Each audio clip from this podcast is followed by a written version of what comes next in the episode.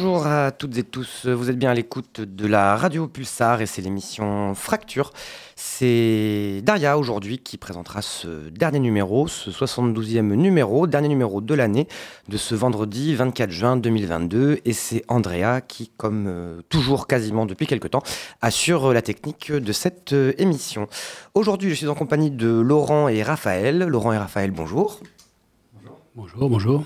Alors, euh, vous êtes euh, deux travailleurs du secteur de l'animation euh, socio-culturelle et depuis, depuis quelques temps, au moins depuis novembre, il y avait eu quelques timides mouvements de grève. Alors, je me permets de dire timide puisqu'on en a assez peu entendu parler, dans les médias notamment, dans les grands médias.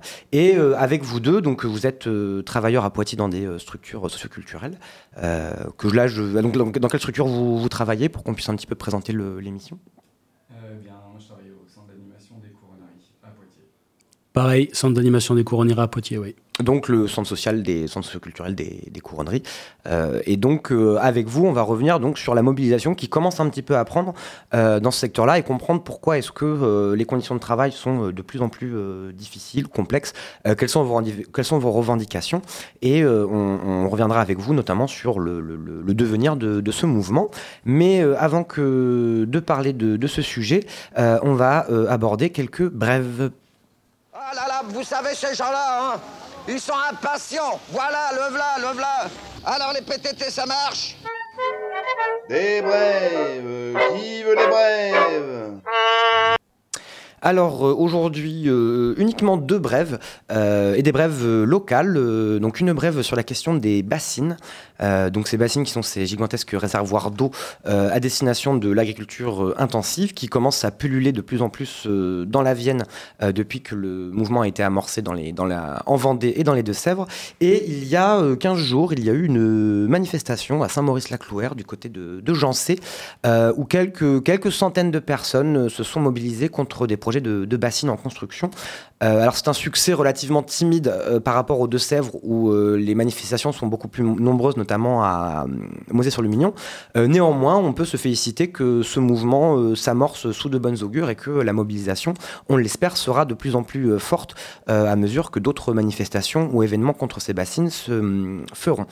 Euh, d'ailleurs, puisqu'on parlait un petit peu des, des Deux-Sèvres, euh, la mobilisation s'intensifie dans les Deux-Sèvres et euh, en cas de démarrage d'un nouveau chantier de méga bassine, les collectifs locaux et notamment le collectif Nobassaran 79 appellent à des mobilisations dès le troisième week-end après la construction d'un nouveau chantier de bassine. Pour avoir plus d'informations sur ces mobilisations, on vous invite à aller voir le site lessoulèvementsdelaterre.org euh, dans l'onglet Pas une bassine de plus. Et enfin, dernière brève, brève euh, locale une fois de plus. Euh, alors local au sens euh, élargi, une heure, deux heures de route, ça reste, ça reste du local. Mais on fait, on relaye des débrayages qui vont se trouver, qui vont se faire la semaine prochaine à partir du 27 juin dans les EHPAD de, de Mel et de, des Deux-Sèvres. on avait notamment reçu deux syndicalistes, deux femmes syndicalistes de l'EHPAD de Mel dans l'émission de février ou mars, je me souviens plus vraiment. en tout cas, celle-ci nous invite à relayer le fait qu'elles vont débrayer euh, pour euh, continuer à lutter pour leurs conditions de travail et l'amélioration de l'accueil des personnes âgées en EHPAD. Euh, si vous voulez plus d'informations, on vous invite à aller voir le site de la CGT EHPAD des Deux-Sèvres. Et ce sera tout pour ces brèves. Qu'est-ce que tu fais dans le coin? J'attends le matin du grand soir. Mais surtout le grand soir. Agenda des luttes, euh, comme c'est notre dernière émission, eh bien, on va annoncer euh, des événements un petit peu plus euh, festifs, on va dire, si on peut dire que d'habitude, ce ne sera pas forcément des, des, grandes manifs ou des choses comme ça, mais on espère qu'il y en aura plein et puis on vous invite à y aller si ces manifs sont, vont dans le sens de, de la révolution et de la transformation sociale. En tout cas, pour les dates que nous avons retenues, date locale du 23 au 26 juin à Loudun, se tiendra le festival du film ethnographique sur les résistances autochtones, où notamment, via des films, on s'intéressera à comment les peuples premiers, euh, notamment en Amérique du Sud, euh, résistent à la destruction de leur, environnement par les hommes blancs. Ensuite, samedi 25 juin à Poitiers se fera la dernière soirée de la grotte, puisque le local le anarchiste communiste La Grotte ferme ses portes, et donc il vous invite à une dernière soirée pour clôturer l'existence de ce lieu. Ensuite, euh, on vous annonce la tenue du camping de l'OCL, l'OCL étant l'organisation communiste libertaire.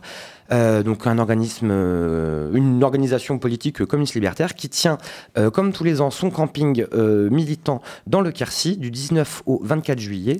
Plus d'infos sur ocllibertaire.net, notamment si vous voulez les rencontrer, discuter et vous intéresser un petit peu plus à la question de l'OCL. Et on va annoncer un deuxième camping d'une deuxième organisation communiste libertaire, puisqu'en France, il n'y en a pas qu'une. Euh, là, c'est le camping de l'UCL, donc il n'y a qu'une lettre de différence, mais là, c'est l'Union communiste libertaire. C'est un camping militant de découverte, échange et formation autour de l'organisation politique l'UCL dans l'Aveyron à Bécourt. Le, euh, le camping militant se tiendra du 7 au 14 août 2022. Les inscriptions sont ouvertes jusqu'au 24 juillet et si vous voulez plus d'informations, nous vous invitons à aller voir le site de l'UCL. Et ce sera tout pour ce dernier agenda des luttes de l'année 2022, fin de l'année de la, au moins de, de- de- de ce début d'année 2022 puisqu'on reprendra cet euh, en septembre. Pulsar 95.9. Vous êtes bien à l'écoute de Fracture et avec euh, donc euh, Laurent et Raphaël, deux euh, travailleurs en centres sociaux, nous allons aborder la question de, du mouvement qui s'est amorcé depuis, depuis novembre dans le secteur de l'animation socioculturelle. Donc avec vous Laurent et Raphaël, on va un petit peu décrire ce qui se passe dans, le mouvement, enfin dans le, dans le secteur. Donc dans un premier temps, on va d'abord décrire le c'est quoi en fait l'animation socioculturelle, c'est quoi un centre social, un petit peu comment ça fonctionne, quelles sont les, les conditions de, de- de- de travail, combien de, personnes ça, concerne dans le, secteur, un petit peu pour comprendre quels sont les, enjeux de la mobilisation. Dans un deuxième temps, après une pause musicale, euh, on abordera là les questions des conditions de travail de revendication. Pourquoi est-ce que c'est difficile? Pourquoi est-ce que les gens commencent à se mobiliser? Et dans un troisième temps, après une deuxième pause musicale, on abordera la question de, la lutte et de la perspective, c'est-à-dire de quels moyens vous vous donnez en tant que euh, bah, travailleur et avec vos, collègues euh, pour essayer de, faire gagner cette lutte.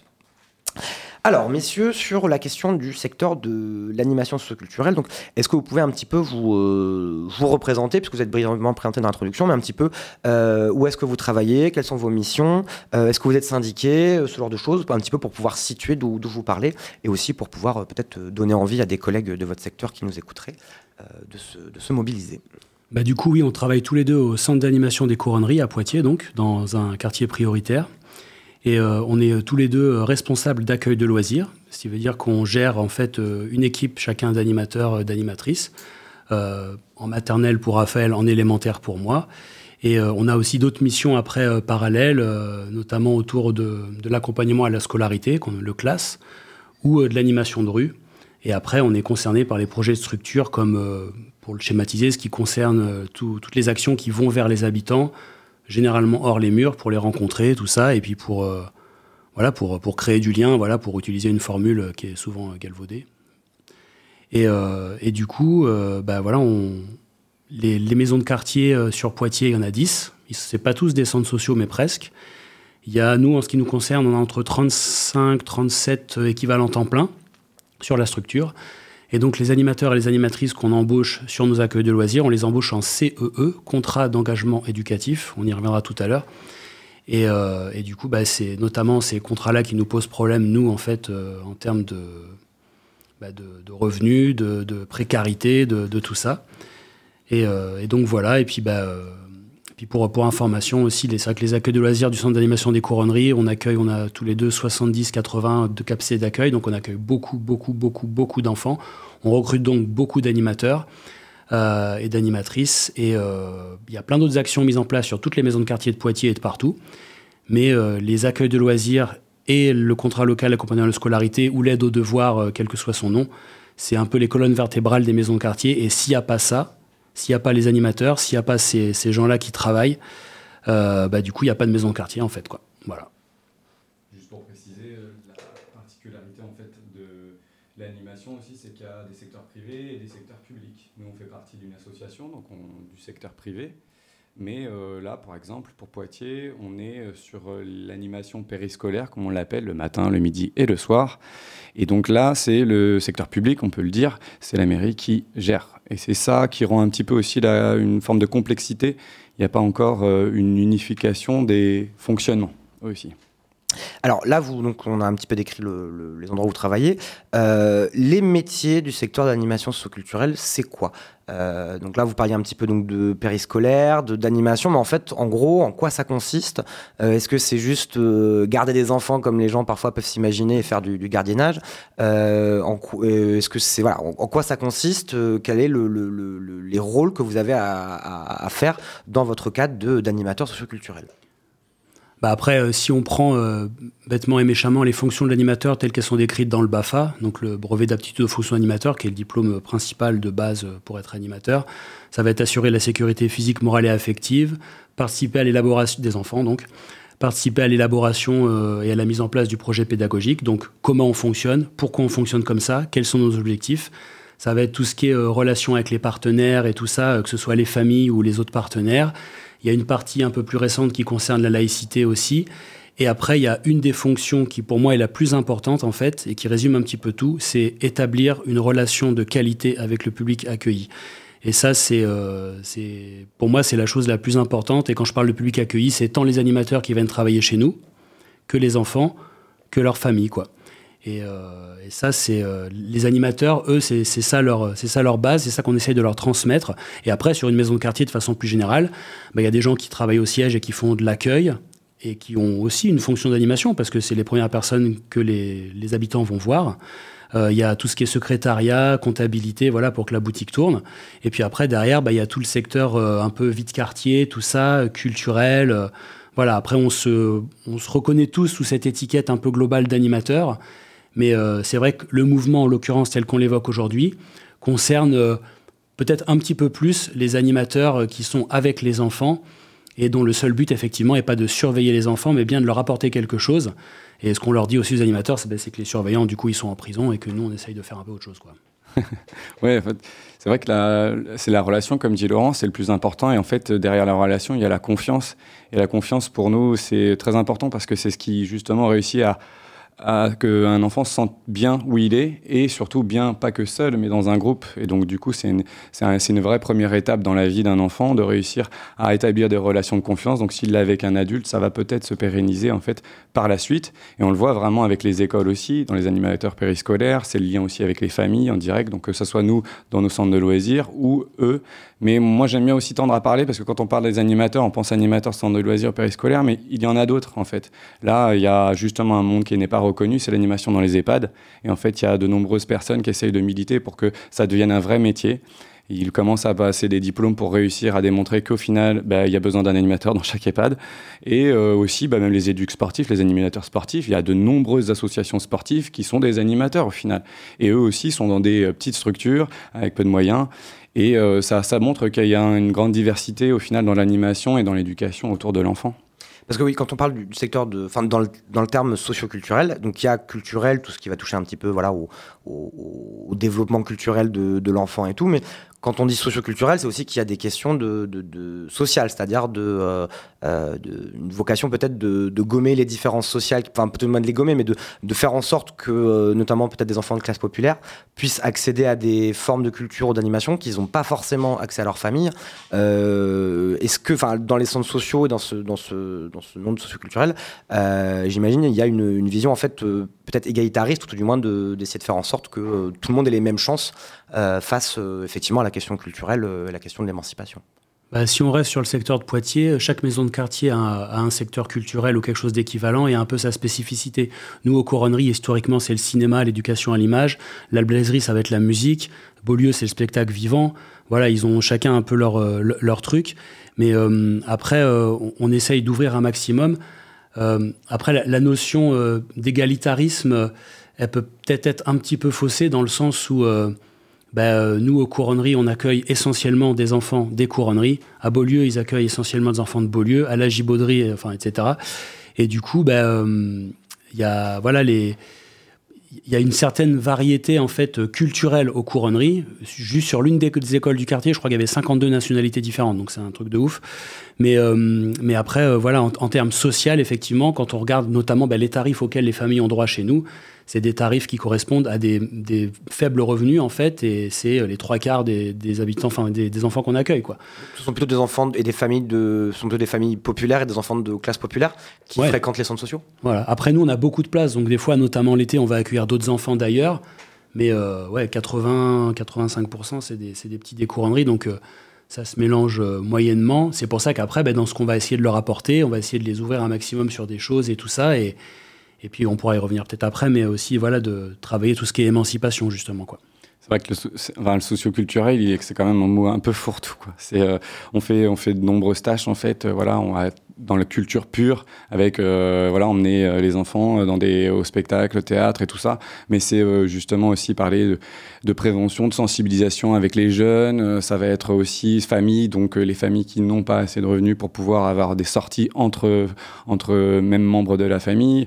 Et on, fait, euh, 'fin, on fait plein de choses mais peut-être justement un petit peu trop parce que depuis quelques années, en fait, ça a été, euh, même si justement le milieu s'est professionnalisé, euh, globalement, sans vouloir caricaturer le trait, on est un petit peu euh, à pallier aussi certains manques des instituts, d'autres institutions. Et c'est ça qui, blesse parce que par contre, à l'inverse, derrière, on n'a pas les moyens. Donc, on va nous demander de travailler sur justement bah, la diversité, la laïcité, la mixité. Et en fait, derrière, bah, on rame parce qu'on n'arrive pas à faire de quelque chose, deux, trois choses bien et euh, pas mal de choses mal, en fait, ou pas suffisamment bien, en tout cas pour moi. Alors là, justement, tu abordais la question du, manque de moyens. Euh, moi, il y a quelque chose qui m'a interpellé quand j'ai un petit peu euh, travaillé le sujet. C'est la question donc, du périscolaire qu'on a un tout petit peu parlé. Donc périscolaire, en fait, qui sont les temps en dehors de, de l'école, donc avant le midi ou le soir. Et ça, c'est pas géré par l'éducation nationale. Euh, comment est-ce qu'on peut expliquer ça Euh, Et en fait, le travail donc du périscolaire, c'est quoi? Est-ce que alors là, ma question va être un petit peu provocatrice. Est-ce que c'est juste euh, garder les enfants le temps que la maîtresse, enfin les, les enseignants ou les enseignantes arrivent et que les parents viennent les chercher le soir? Euh, Qu'est-ce que c'est un petit peu le, le périscolaire? Parce qu'on devait avoir un intervenant ou une intervenante qui malheureusement n'a pas pu venir. Euh, donc c'est aussi une manière d'aborder un petit peu ce, ce secteur qui est aussi mobilisé dans le cadre de, de votre mouvement. Après, historiquement, donc, euh, les, dans les, les- les écoles, c'est des locaux qui appartiennent aux mairies, en fait, qui sont mis à disposition de l'éducation nationale pour les heures de cours. Et donc, euh, bah, c'est les mairies qui doivent organiser le service de cantine, notamment, parce que tout part un peu de là quand même. Il y a, à l'époque, il n'y avait pas de garderie du soir ou du matin, enfin, si le soir, peut-être un petit peu plus tôt, mais. Et du coup, bah, le- les services municipaux donc, étaient mobilisés pour euh, gérer ces temps-là. À l'époque, moi, quand j'étais petit, euh, c'était des cantinières ou des agents de service, il n'y avait pas d'animateur. Elles avaient des gros pichets avec des cuillères à taper dessus et tout ça. et euh, non, mais c'est vrai. Cantinière à l'ancienne. Non, vraiment à l'ancienne. Elles existe étaient cool encore. après. C'était pas, enfin voilà, il y a pas de souci. C'est juste que c'était comme ça, quoi. Et, euh, et du coup, euh, du coup, bah après quand quand euh, on s'est dit que ce serait pas mal de, de mettre un peu des animateurs, d'essayer de faire des choses un peu plus ambitieuses que juste euh, des personnes, et encore une fois, c'est pas contre elles que je dis ça, parce que voilà, mais qui attendent dans un coin de la cour en train de discuter, de boire leur café pendant que les enfants y courent partout, euh, qu'on s'est dit qu'on pourrait peut-être mettre des animateurs et tout ça, ben à ce moment-là, ben c'est la mairie qui a pris ça en charge et qui a dit, euh, ben nous on va embaucher des gens et tout ça. Et puis, euh, et puis, et puis après, voilà, c'est- parti comme ça. Il y a plein de gens. ils ont besoin de plein de gens, plein de gens, plein de gens, plein de gens, plein de gens, parce qu'en termes d'encadrement, nous, on est différent sur l'accueil de loisirs. On est sur du 1 pour 12, plus de 6 ans, et 1 pour euh, 8, moins de 6 ans. Sur le Périsco, ils sont sur 1 pour 14 pour les moins de commence à 6 faire ans, beaucoup. et 1 pour 18 pour les plus de 6 ans. Il faut faire des activités, il faut faire des machins, il faut faire des trucs, il faut, euh, faut les faire manger, parce que la cantine, avant tout, c'est quand même là pour manger, pour que ce soit un temps de qualité. Et quand ils ont le bon nombre d'animateurs à la cantine, ce qui est très rarement le cas, en tout cas sur une année scolaire, il y a plein de moments où ils sont vraiment sous-effectifs, parce qu'ils ont du mal à recruter. Et ben, même quand ils ont, quand ils ont tous leurs animateurs, ben, euh, faut qu'ils courent partout et tout ça. Euh, des fois, il peut arriver que les cantinières, elles aussi, subissent de la pression pour finir leur service plus tôt. Et du coup, il faut vite, vite, vite, vite faire manger tous les enfants et tout ça. Ils sont obligés de bosser dans ces conditions-là. Et ce qui fait qu'avec des salaires qui sont pas énormes, avec des morceaux de contrat de 8, 10, 12 heures par semaine s'ils ont de la chance, aucun temps de prépa. Donc il y avait des choses qui étaient... euh, euh, ce genre de revendications apparaissaient dans, dans les mouvements qui ont pu avoir lieu. Sur Poitiers, normalement, ça devrait pouvoir évoluer dans le bon sens. Donc ça, c'est cool. Après, euh, voilà, il faudra voir. euh, on n'a aucune raison de douter que ça va pas le faire, mais euh, voilà, il faudra voir effectivement, notamment à la rentrée. Et, et puis voilà, donc après, le, le périsco, ça, c'est un nœud encore particulier dans, dans le monde de l'animation. Et après, nous, ces gens-là, on les côtoie très souvent, puisqu'on en a plein qui bossent au périsco et qui viennent bosser le mercredi ou les vacances ou sur l'aide aux devoirs avec nous dans notre maison de quartier. Et puis bah, on trouve ça cool en plus d'avoir euh, l'animateur qui fait le service du midi euh, dans l'école machin, qui fait aussi l'aide aux devoirs dans cette école-là, qui occasionnellement va venir bosser pendant les vacances parce qu'il connaît les enfants, il connaît les familles. Et là, il y a du sens. Et ce qui est bizarre sur Poitiers, c'est qu'il y a des endroits, des quartiers, par exemple comme Saint-Éloi ou Poitiers-Sud, où c'est les maisons de quartier qui gèrent le périsco, et d'autres endroits comme les couronneries, par exemple, où c'est la mairie qui le gère. Donc il n'y a, a pas forcément d'harmonie, et, euh, et c'est des fois ça qui peut, enfin ça, ça éclaircit pas les choses, notamment pour les familles, disons. Ouais. C'est puis un manque, euh, enfin comme tu dis, un manque d'harmonie, mais aussi, moi je trouve que, enfin, en tout cas sur l'actualité, notre époque, l'éducation nationale, elle a énormément de boulot, et on en parlera peut-être tout à l'heure, euh, justement de ce lien avec euh, les difficultés en fait dans le social, et donc du coup, c'est- quelque chose qu'elle peut tout, à fait en fait déléguer sans souci. Elle a autre chose à faire que de s'occuper de ces temps-là, et alors que on est formé, en fait, nous par contre, à l'inverse sur ces temps-là globalement, quand même. Eh bien, écoutez, c'est peut-être une question qu'on abordera justement dans les revendications ou les perspectives pour euh, améliorer le- le- les conditions de travail et conditions de travail dans, le secteur. Euh, en tout cas, on va faire une euh, première pause musicale pour se reposer un petit peu nos oreilles et nos bouches après cette présentation du, secteur de l'animation socioculturelle. Raphaël, tu as choisi une chanson que je vais te laisser présenter avant qu'on l'écoute. Oui, j'ai choisi Petit frère d'Ayam.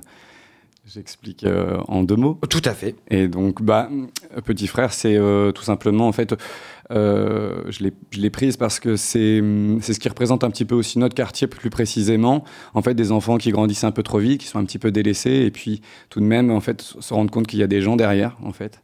Et puis, euh, c'est euh, c'est aussi euh, le fait que c'est le début des, MJC, en fait.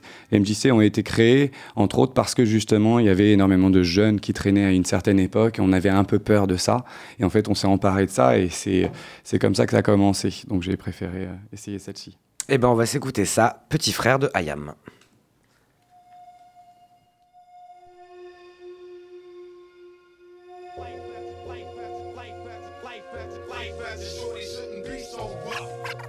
birds, white, white birds, white, white, white be so rough.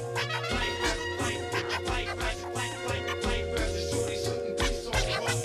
White birds, white birds, white, white, white be so rough. Petit frère n'a qu'à souhait devenir grand, ah. c'est pourquoi il à jouer les sauvages dès l'âge de 10 ans. Devenir adulte avec les infos comme mentor, c'est éclater les tronches de ceux qui ne sont pas d'accord. À l'époque où grand frère était gamin, on se tapait des délires sur Blanche-Neige et les sept nains. Maintenant, les nains, on gicle les Blanche-Neige. Étape éclate, des types claquent dans Mortal Kombat. À 13 ans, il aime déjà l'argent. Avide, mais ses poches sont parides. Alors on fait le caïd dans des booms qui sont désormais des soirées. Plus de au dessert. Petit frère de tes pierres, je ne crois pas que c'était volontaire. L'adulte, c'est certain. Indirectement a montré que faire le mal, c'est bien. Demain, ses cahiers seront pleins de ratures. Petit frère fume des spliffs et casse des voitures. Petit frère a déserté les terrains de jeu. Il marche à peine et veut des bottes de 7 lieues. Petit frère veut grandir trop vite, mais il a oublié que rien ne sert de courir. Petit frère.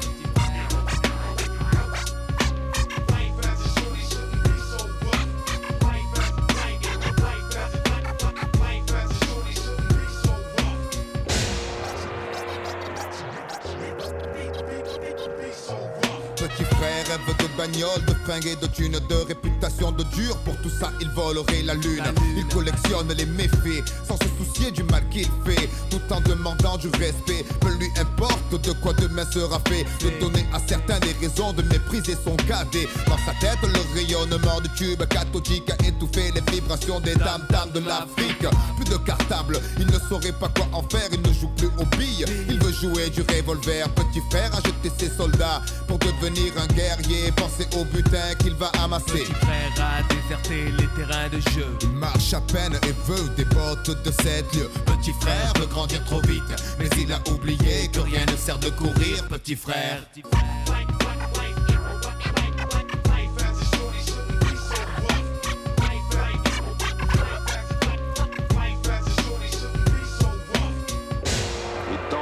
Ont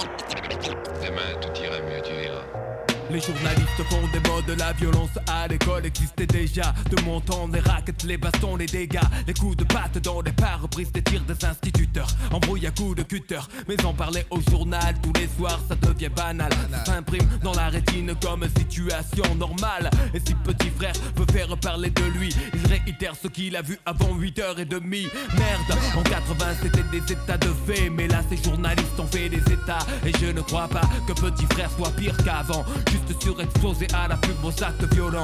Pour des grandes gosses et de meilleurs citrons. La cible numéro 1, le terrain des produits de consommation. Et pour être sûr qu'ils s'en procurent, petit frère s'assure flingue à la ceinture.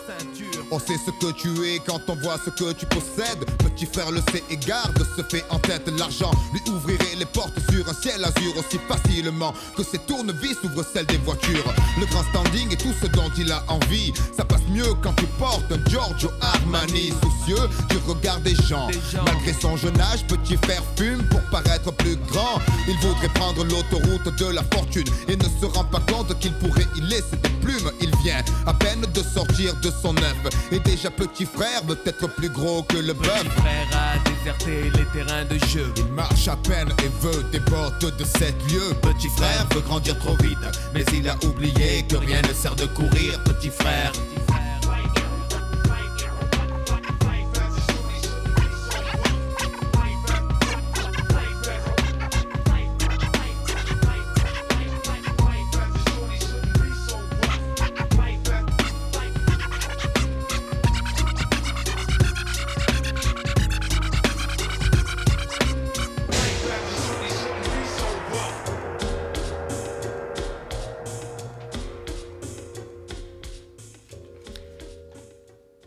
Vous êtes bien à l'écoute de Fracture, vous venez d'écouter Petit Frère de Hayam, une chanson qui a été choisie par euh, Raphaël dans le cadre de notre émission sur le mouvement qui s'amorce dans le secteur de l'animation socioculturelle. Euh, C'est donc le sujet qui nous anime euh, aujourd'hui. Euh, donc dans un premier temps, on a un petit peu décrit euh, comment ça, voilà, c'est quoi le secteur de l'animation socioculturelle on va, c'est un secteur assez vaste. Euh, ça ne consiste pas que à garder des enfants et à faire des maquillages comme on peut parfois ou certaines personnes peuvent en avoir le l'idée l'idée préconçue. Maintenant, on va un petit peu parler des conditions de travail et des revendications. Donc il a été dit brièvement en fait que c'est un secteur assez récent qui se professionnalise depuis, euh, depuis les années 90. Toi, tu évoquais euh, cette chanson de Hayam qui te, euh, qui te faisait justement te, te, rappeler le début des, des MJC. Alors, le, c'est quoi les conditions de travail dans, dans le secteur socioculturel à l'heure actuelle? Pourquoi c'est pourquoi c'est difficile? Pourquoi ça devient de plus en plus compliqué de, de travailler dans ce secteur-là? En fait, c'est que c'est pas de plus en plus difficile. On osait le dire avec Laurent tout à l'heure. Euh, c'est que ça a toujours été un petit peu compliqué en fait, hein, même complexe, avec très peu de moyens, justement parce que au départ ça commençait par des bénévoles et on était bien content que les bénévoles puissent s'occuper des jeunes, euh, des enfants et autres. Et après il a fallu mettre des moyens parce qu'il fallait que les gens aillent travailler, donc il fallait garder les enfants, donc on a voilà, mais on n'a jamais réellement euh, concrétisé en fait un monde professionnel vraiment avec les moyens suffisants qu'il y avait. Et donc du coup ça a resté comme ça depuis un petit moment. Et puis là par contre c'est vrai que avec euh, bah, les choses de la vie qui font que c'est de plus en plus difficile pour tous les gens les euh, salaires qui, qui sont vraiment de misère. Là on parlait du CE qui est, euh, qui est une aberration totale en fait un contrat. donc c'est le contrat d'engagement éducatif. C'est un des contrats qui je pense que c'est un des seuls qui reste avec la, la- au forfait à la journée donc, euh, en fait, euh, la personne peut être payée, si je me trompe pas, Laurent, tu m'as dit, c'est minimum 29 euros, 28, 29 euros. Et puis après, ça dépend de l'employeur. Donc, en fait, euh, voilà. Donc, ça va de, en moyenne, quand même, de 45 à 65 euh, pour Poitiers, on va dire, quelque chose comme ça, un peu plus, peut-être. c'est dans ces eaux-là. Après, c'est pas harmonisé sur Poitiers. C'est ça le problème, en fait. Et, et du coup, bah, nous, voilà, on paye les animateurs aux couronneries à peu près 53, 54 euros net par jour. Il y a des endroits où ils les payent 75. Si on sort de Poitiers, euh, des fois, ils les payent 35 pour des journées de 10 heures, quoi. Ah, c'est ça. Voilà. C'est les Donc, journées, euh, en fait. Quand on ramène ça à l'heure, ça fait pas, ça fait pas lourd, quoi. Ah bah on est sur des, sur des salaires inférieurs au SMIC. Ah bah oui, totalement. Et même totalement. Tout, tout à l'heure, vous parliez du, du périscolaire. Euh, on rappelle en fait que quand on dit que c'est des salaires inférieurs au SMIC, c'est quand on a un SMIC, euh, enfin quand on a un travail à temps plein, 35 heures. Donc quand on fait 10 heures par semaine, euh, on a des salaires à euh, 5, 600 euros, peut-être 700 euros. Enfin en tout cas des, salaires euh, extrêmement faibles. Avec des journées morcelées. Ouais, c'est ça. C'est le, en fait, la, la, la, grande problématique actuellement, c'est la précarité. En fait, c'est des horaires entrecoupés, des contrats de 10, 15, 20 heures. Même nous, nous on essaye de travailler au sein de notre structure et d'autres sur des contrats qui font aller 24 à 26 heures. Mais ça reste, tous ces salariés sont au-dessus du, au-dessous du seuil de pauvreté ou au niveau du seuil de pauvreté. Ils sont à 6, 800, 900 euros. Ils ne peuvent pas vivre actuellement avec ça, en fait. Et donc ça, c'est la grande problématique actuellement, en tout cas. Et puis euh, les titularisations, les choses comme ça, ça n'existe pas. C'est euh, voilà, c'est que des contrats CDD, les CE pour revenir juste là-dessus, c'est contrat journée. Donc on les embauche pour une période de vacances, c'est tout. Et après, on pourrait potentiellement. Euh, bah, alors, bien entendu, nous, on a des animateurs qui, travaillent super bien. Donc, on essaye de les reprendre tout le temps pendant les vacances, pour chaque vacances. Mais euh, ça leur, fait pas, ça leur fait pas vivre. Ils peuvent pas, justement, se projeter, en fait, avec ça. Alors qu'on a des besoins. Parce que bah, un animateur qui travaille, par exemple, on, peut imaginer un animateur qui fait le midi dans une des cantines des écoles du quartier, qui fait le classe, donc l'accompagnement à la scolarité le soir, dans une maison de quartier une, de Poitiers, et qui va venir faire les mercredis et les vacances dans une autre maison de quartier, parce qu'il ne pourra pas cumuler un CEE e les mercredis et les vacances et un CDD, parce que le classe, on est obligé de payer les gens en CDD, euh, sur la même maison de quartier, parce que ça ferait deux contrats qui se chevauchent. Donc ça crée des aberrations comme ça. On est obligé de recruter en plus deux fois plus de monde, si on considère l'aide aux devoirs et les, contrats, et les mercredis et les vacances. Et, euh, et c'est, enfin, ça crée des choses très compliquées. Et c'est clairement le CE une dérogation en fait au droit du travail qui a été euh, poussée par l'association des maires de France. Je sais plus à quelle, euh, quelle époque, c'est pas si vieux que ça, hein, mais et, et, du coup, bah, ça, ça, permet de déroger au droit du travail en faisant passer ça, en disant que c'est un contrat d'engagement éducatif. Genre, ouais, on est un peu bénévole, mais on vous lâche quand même une petite piécette parce que bon, vous êtes jeune et ça, vous avez la pêche. Et en gros, c'est ça. Et, euh, et, du coup, il y a des gens, au bout d'un moment, ils peuvent plus, euh, bah, comme dit Raphaël, c'est pas suffisant. Et en plus, ce qu'il y a avec le CE, c'est qu'on est limité à 80 jours euh, à date, en fait, sur une année, en fait. Ce qui veut dire que quand la personne nous a fait toutes les périodes de vacances, un mois d'été, des mercredis, parce qu'on avait besoin avec cette personne-là, on l'a engagée parce qu'elle connaît les enfants, qu'on lui fait confiance, qu'elle veut mettre en place le projet pédagogique, et eh bien cette personne-là, à un moment, on est obligé de dire bah non, euh, là je peux plus te prendre, tu as, dépassé tes 80 jours. Donc voilà, donc sa seule solution c'est d'aller dans une autre maison de quartier, de pas trop leur dire qu'elle a dépassé ses 80 jours, et puis voilà, enfin c'est alors qu'on a besoin de ces gens-là. On a besoin de ces gens-là. Et sur les conditions de travail dans le périscolaire, c'est sans parler des horaires entre, entrecoupés qui sont complètement. Euh, voilà, hein, on commence à 7h30, euh, on refait petite, une petite heure et demie, allez, entre midi et deux, puis après il faut se repointer à 16h. Donc enfin franchement c'est très compliqué. Des fois ça va être juste le matin et le midi, des fois certains vont faire que le midi alors qu'ils voudraient faire plus. Sans parler de ça, c'est euh, donc bah, bien entendu ce travail humain. Toutes les personnes qui travaillent dans l'humain savent très bien que c'est quand même très très énergivore, c'est épuisant. Mais euh, ils peuvent être au-delà au de ça, ils peuvent être aussi appelés à être rempla remplacés dans un autre quartier. À un moment donné, ouais, désolé, il y a de l'absentéisme de l'autre côté, donc tu vas aller faire euh, juste le midi 2 du quartier d'à côté. Donc ça, c'est des réalités que, le périscolaire a. Et puis pas de titularisation. Hein. Ils peuvent être pris pour une année scolaire, mais après, bye bye, au revoir, parce qu'en fait, on a trouvé mieux ou quoi que ce soit.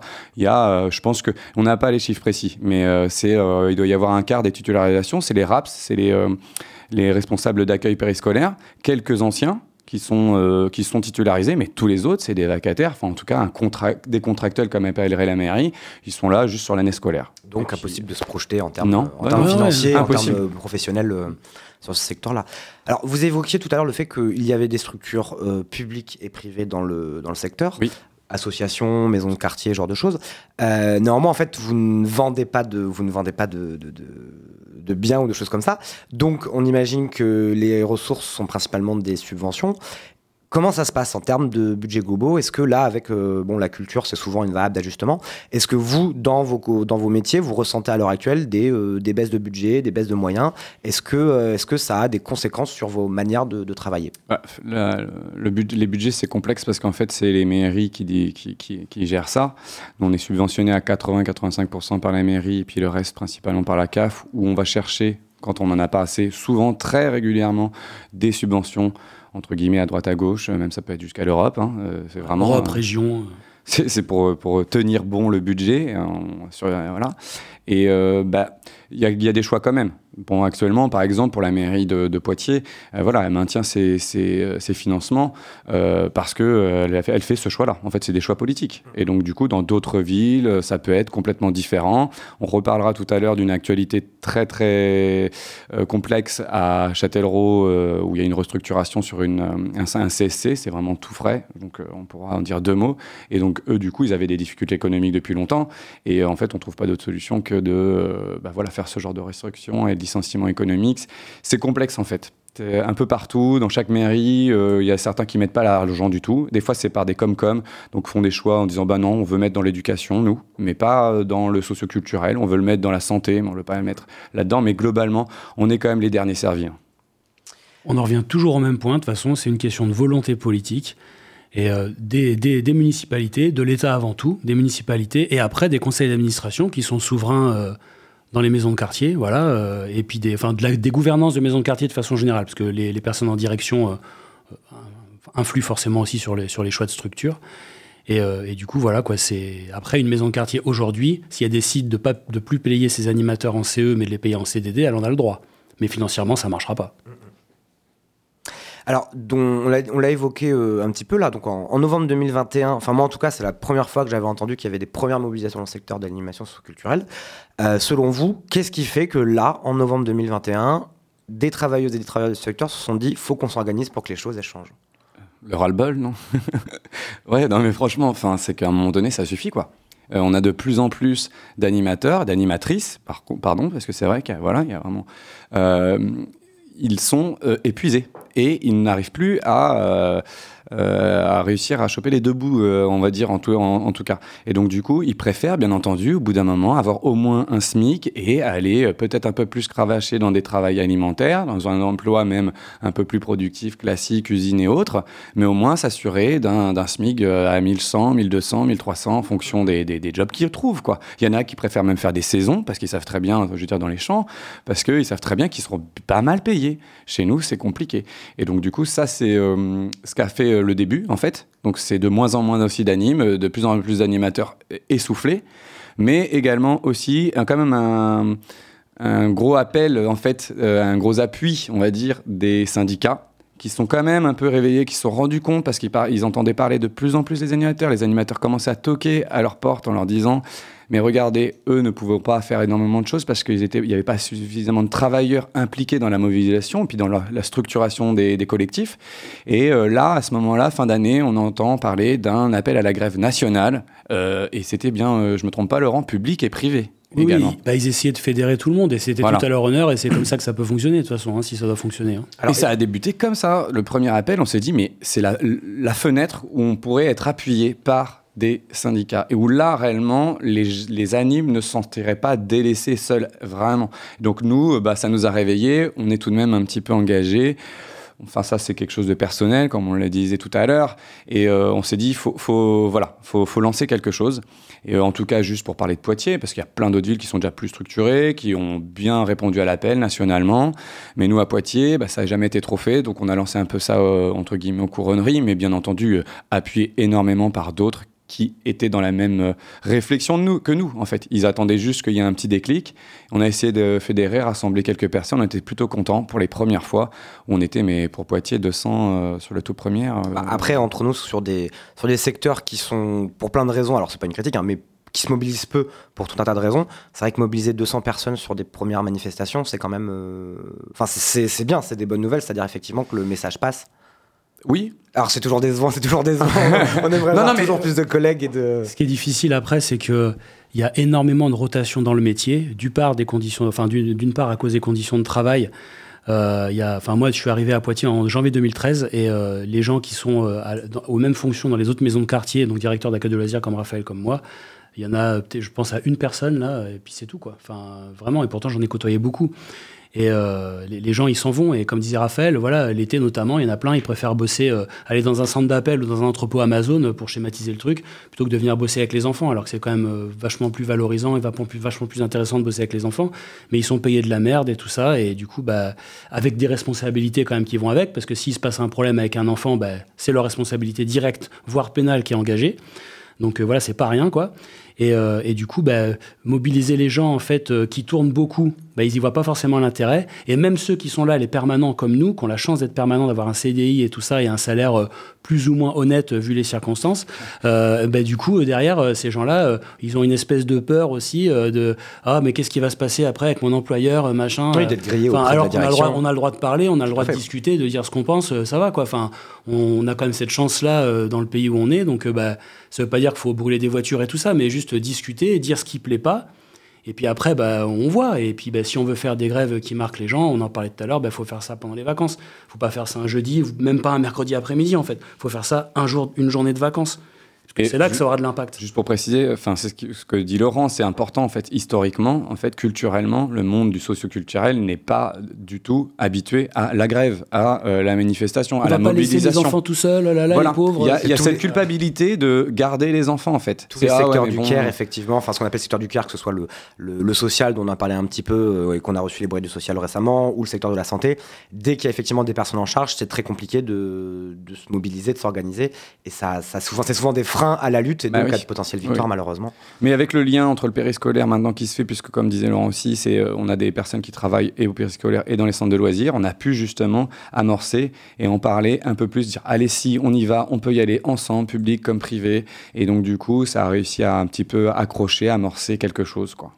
Alors, euh, il y a eu quelques journées de mobilisation depuis, euh, depuis novembre, quelques-unes, euh, il y en a eu quasiment une par mois depuis, depuis novembre. C'est quoi les revendications? Quelles sont les revendications qui sont posées, vous, là, en tant que travailleur de ce secteur-là? Quelles sont les revendications ou les choses que vous essayez de porter pour bah, notamment fédérer vos collègues qui ne sont pas encore mobilisés et bah, tenter d'instaurer un rapport de force ou un dialogue avec les directions locales ou nationales pour faire pencher la balance dans votre en votre faveur? Bah, moi, le premier truc auquel je pense, hein, comme je disais, c'est la fin du CE en fait.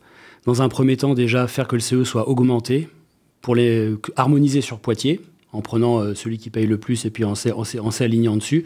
La mairie de Poitiers n'est pas insensible euh, au fait que ce soit pas harmonisé. Après, on verra ce qui se passera, mais parce que c'est eux qui subventionnent, donc euh, ils ont aussi leur mot à dire, même si les conseils d'administration sont souverains. Donc la fin du CE, enfin l'augmentation du CE déjà dans un premier temps, son harmonisation, et puis après nationalement, globalement, bah, que le CE il n'existe plus, en fait, il soit terminé, que les animateurs gagnent juste le salaire minimum comme n'importe qui en fait. Voilà, tout simplement. C'est c'est ça, c'est le truc de base.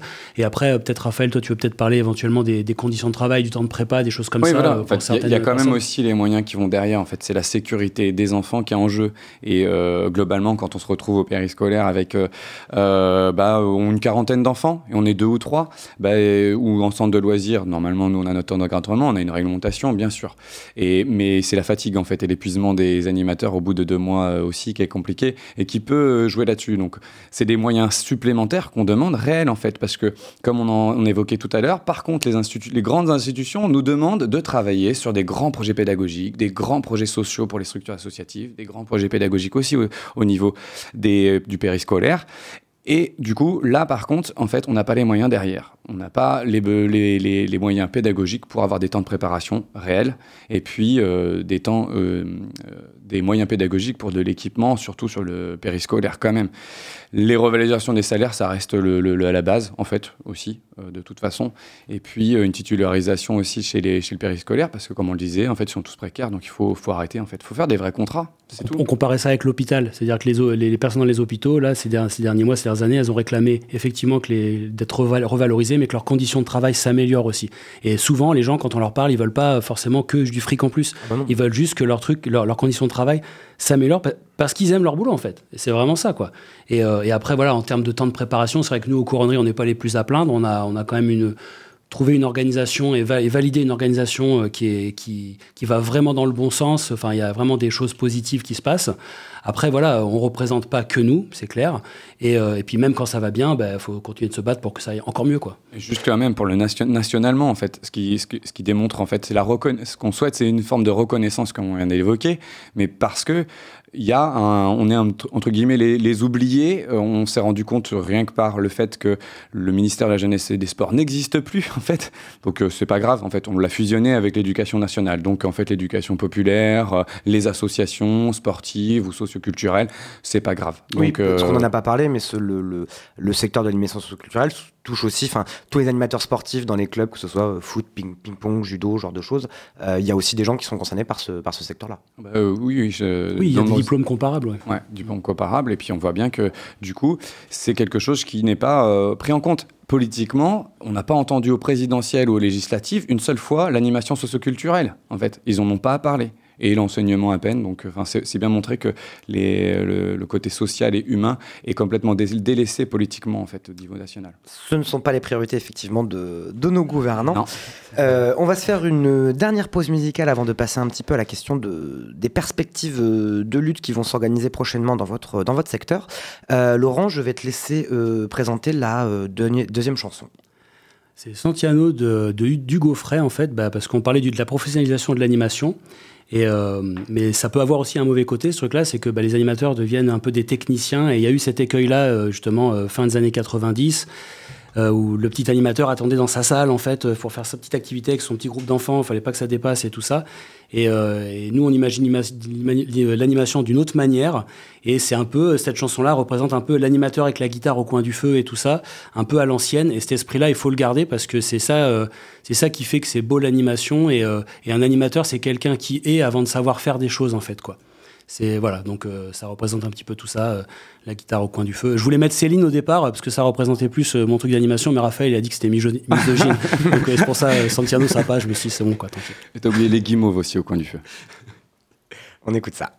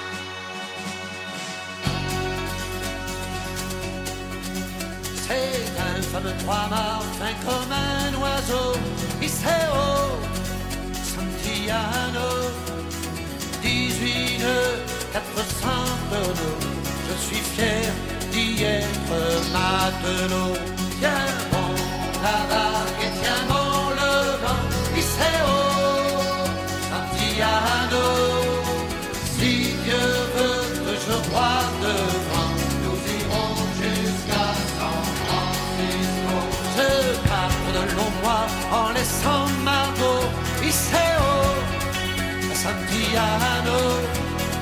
Y penser, j'avais le cœur gros en doublant les feux de Saint-Malo. Tiens bon la vague et tiens bon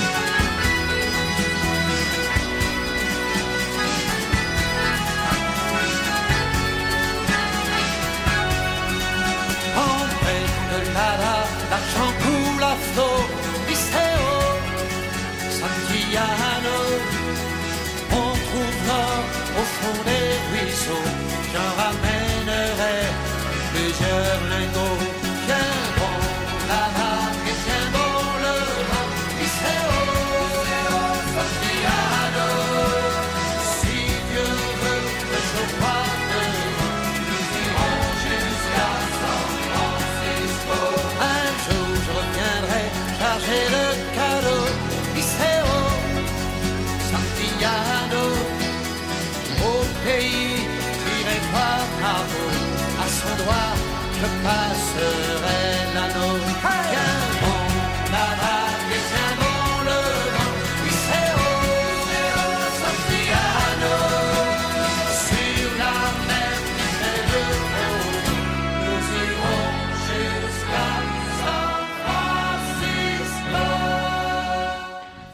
Vous êtes bien à l'écoute de Fracture et aujourd'hui je suis en compagnie de euh, Laurent et Raphaël et dans notre dernière partie d'émission on va aborder un petit peu la question de, des luttes et des perspectives de lutte qu'il y a dans le secteur de l'animation sociale euh, puisque euh, depuis, depuis novembre les gens commencent à s'organiser. donc là il y a eu, donc on l'a dit, une journée en novembre nationale, appel, il y a eu quelques mobilisations à Poitiers. là dans les prochains jours, dans l'été, est-ce qu'il y a des choses de prévues euh, dans le cadre de la construction d'un mouvement de grève et d'un rapport de force euh, avec le patronat et le, en l'occurrence l'État qui est un des acteurs principaux de ce, de ce secteur. Et oui, et ça, ça, tombe bien, puisque la semaine prochaine, en fait, euh, la journée la plus importante, ça sera le jeudi 30 juin, donc appel à la grève pour tout le monde de l'animation globale, public comme privé. C'est une intersyndicale en plus, donc tout le monde peut être, euh, peut être gréviste, on va dire. Euh, de nombreux syndicats, CGT, Sud, CNT et, et d'autres, j'en passe.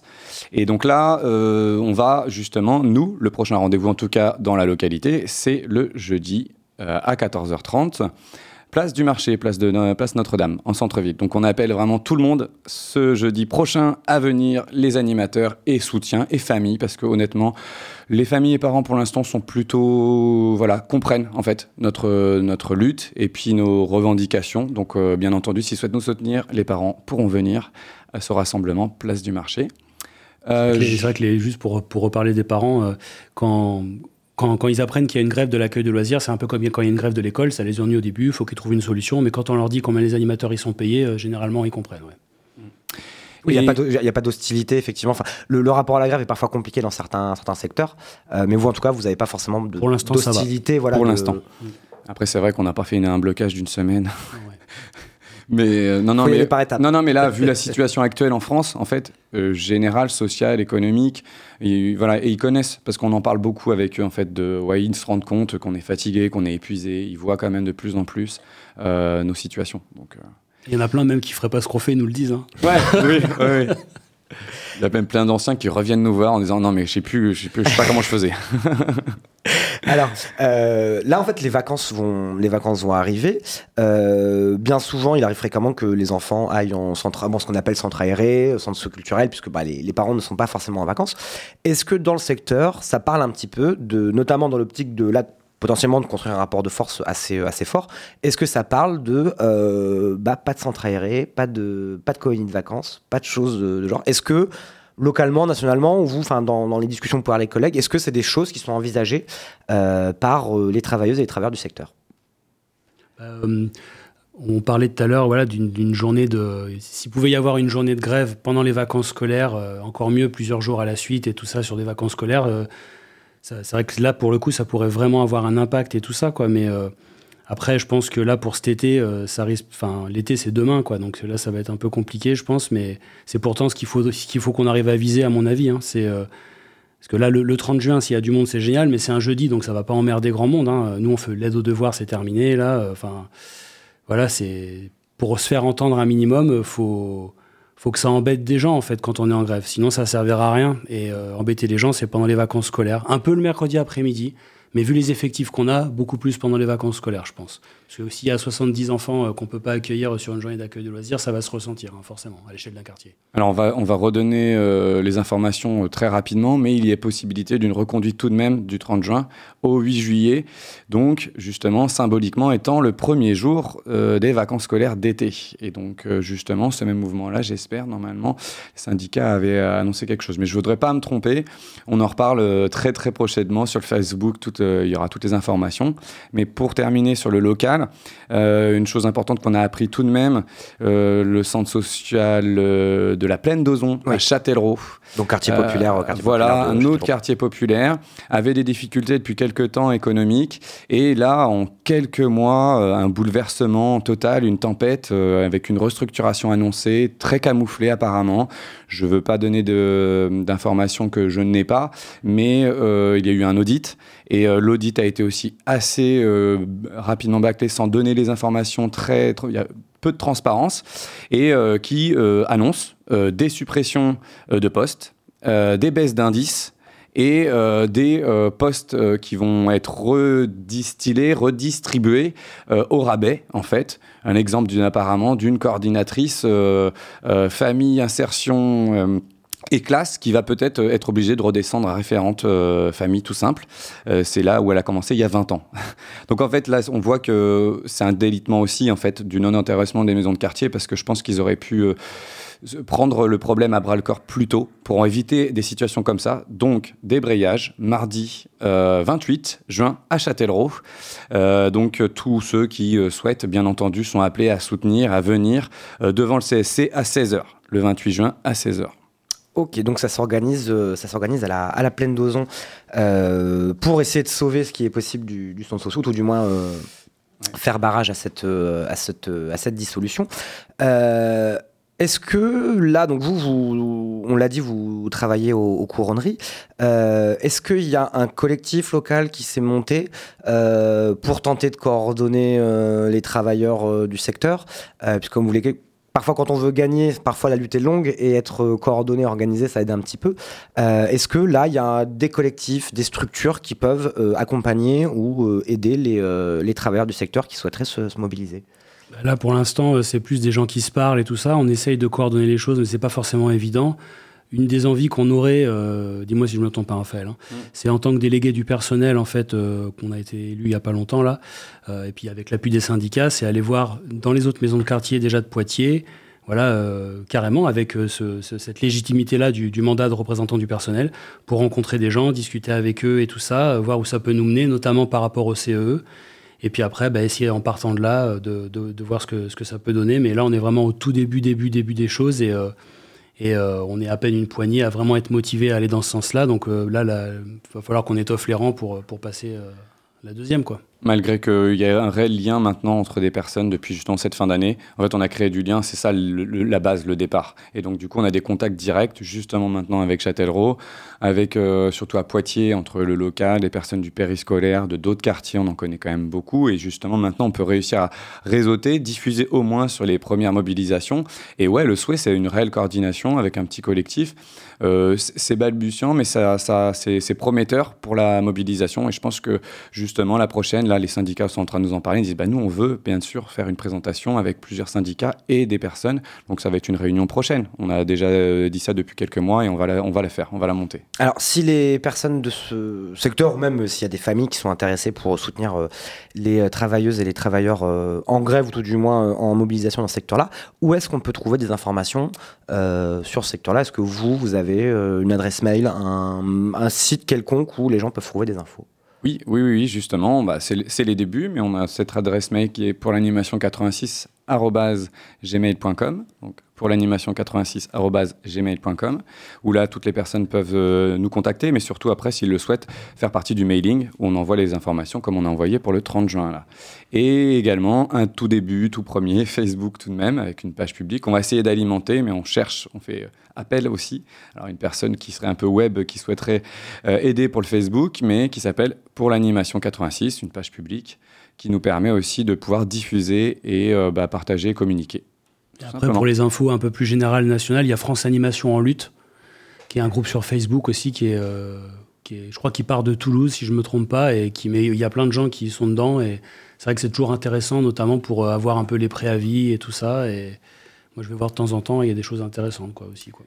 Les, animateurs connaissent tous aussi le journal de l'animation qui relaie toutes les mobilisations et les manifestations. C'est super important, c'est un lieu ressource aussi, le journal de l'animation.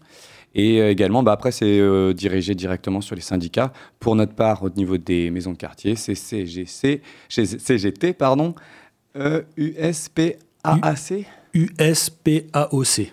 Voilà. on mettra, nous en tout cas, on mettra les liens dans notre, euh, sur notre page de l'émission. Euh, on arrive dans les, vraiment les dernières minutes de, de l'émission.